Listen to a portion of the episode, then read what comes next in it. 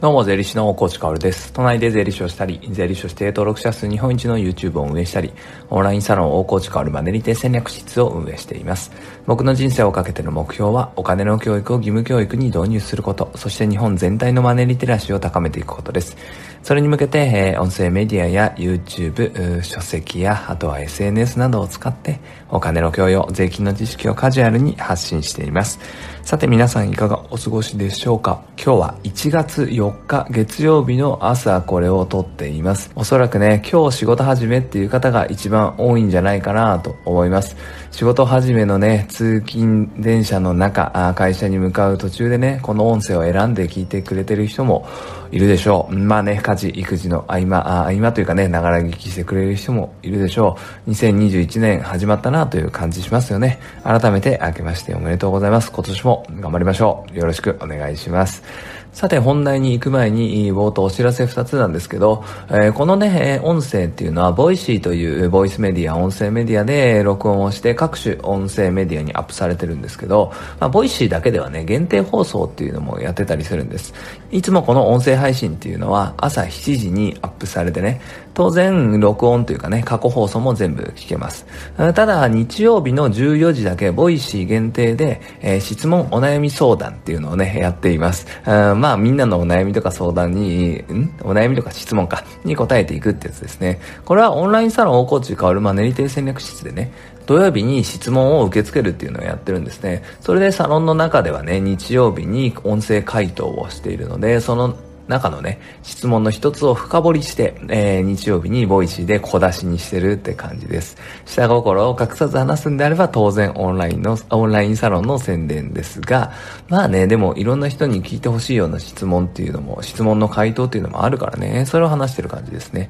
昨日日曜日の14時っていうのはどんな話をしたかというと、最近相談としてね、えー、まあ僕の発信とか他のお金に対して真摯な発信をしている人の放送と、YouTube の放送とかね、えー、音声とかを聞いて、えー、自分も資産形成をしてみようとかね、お金に向き合ってマネリテラシーを高めたと。そしたら人生豊かになったから、友達とかね、大切な人に教えたいんだけれど、お金の話はなかなか興味を持ってくれません。どうすればいいですか？っていうね、相談、これ多いんですよ。で、オンラインサロンの中でも定期的にこの質問をくれる人はいるんですね。なので、それについて、今現在ね、僕だったらこうした方がいいんじゃないかなっていうような話。こうすれば、きっとお金に興味を持ってくれるよ。お金で、えー、お金に対して真摯に行動をして、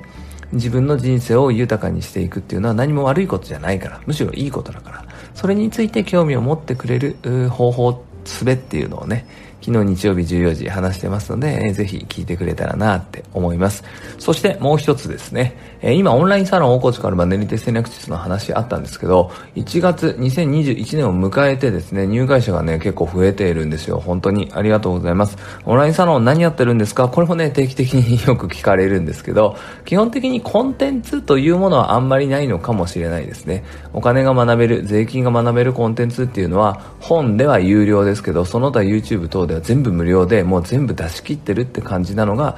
現状です。じゃあオンラインサロン何をやってるかっていうとお金の教育を義務教育にそして日本全体のマネリテラシーを上げていく。このために僕が今何をしているかどんなことを考えているかっていうのを発信するのがオンラインサロンという場ですね。なのでコンテンツというよりはコンテクスト文脈ですね。僕のエピソード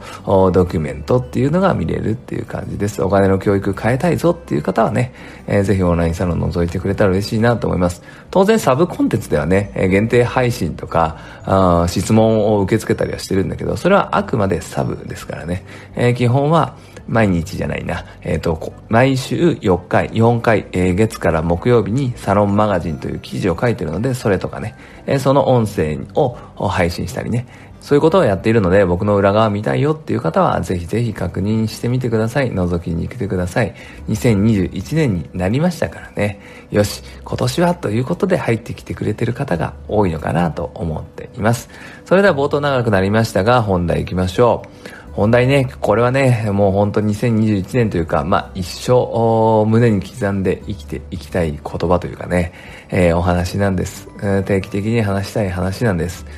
最近ね、自分の人生を生きずに他人の人生を生きてる人が増えたなって思うんですね。なので2021年改めてね、自分の人生を生きようという話をしたいと思います。まあ他人の人生を生きるってどういうことかっていうとね、まあ他人に口出しをするっていうことですよ。2020年はそれが本当に増えましたよね。いわゆる SNS、インターネットでの炎上の火力ね、火の強さがめちゃくちゃ増えましたよね。なぜなら、炎上した時っていうのの周りの人間の心理状態っていうのはね、この炎上している問題に対しては何を言ってもいいんだろうって思う人が結構増えるんですよ。そして2020年は新型コロナウイルスがね、蔓延してしまってね、えー、世界は変わり、ステイホーム、家にいる人が増え、そして暇になる人も増えたんですね。インターネットにつながっている時間も増えたんですね。そうすると、当然ね、物理的に炎上しているものを目撃する人も増えて、その周りにいる人も増えた。なので、それにとやかく言う人も増えてしまったということです。なのでね、2019年までとは別だよね。もう本当に炎上っていうのが、まさに地獄絵図みたいになったのが2020年だと思いますね。まあ思い出したらキリがないというか、本当に、本当に炎上しているもの、そして火力が強いもの、えー、こんなことでこんな炎上するっていうことが多かったですよね、2020年。そして、これはね、2021年も続くので、ここはね、なんだろうな、こう、しっかりと自覚をして関わらないっていうことは思っておいた方がいいと思いますね。人間ふとした瞬間に自分と共通項があるものとかはね、関わりたくなるんですよね。例えば一番最近の炎上っていうのは、こんなもんで炎上するかなと思うんだけど、クリスマスプレゼントでね、えー、とあるブランドですよ。まあ高校生とかね、えー、に人気のブランドをもらったっていう30代女性がいてね、えー、その人が、もらっちゃいました、これ、みたいな感じで、ちょっと小馬鹿にする形ですよね。まあでもそういうアカウントなんですよ。匿名の、今までもそういうことを発信してきたフォロワー数が2、300人のアカウントなんですよね。そこでクリスマスプレゼントを晒したと。それがもう大炎上してるんですよね。もう本当に。でもね、これって、いやいや、そんなものには関わりませんよという人いると思うんだけど、でも共通項があった場合ね、万が一そのブランドですよ。同じものを同じぐらいの年に、いやいや、これぐらいの年はこれあんまり送らないよねっていう経験をした人だったらね、やっぱり食いついちゃうんですよね。その炎上に加担するというよりは、拡散に加担してしまうっていうことですね。なので、他人の人生はもう生きないってことは深く自覚しておかなきゃいけないです。誰かにとやかく言うってことは、それ他人の人生を生きていることですからね。本当にくだらないですよ。自分の人生って有限ですから、1日24時間だし、人生っていうのは100年時代って言っても、健康寿命っていうのは70歳から80歳ぐらいなんで、もう残されてないんですよ。僕は37歳なんで、もう50年ぐらいしか残されてないんですよね。だとして、その人生を他人に使うのって、どうですか？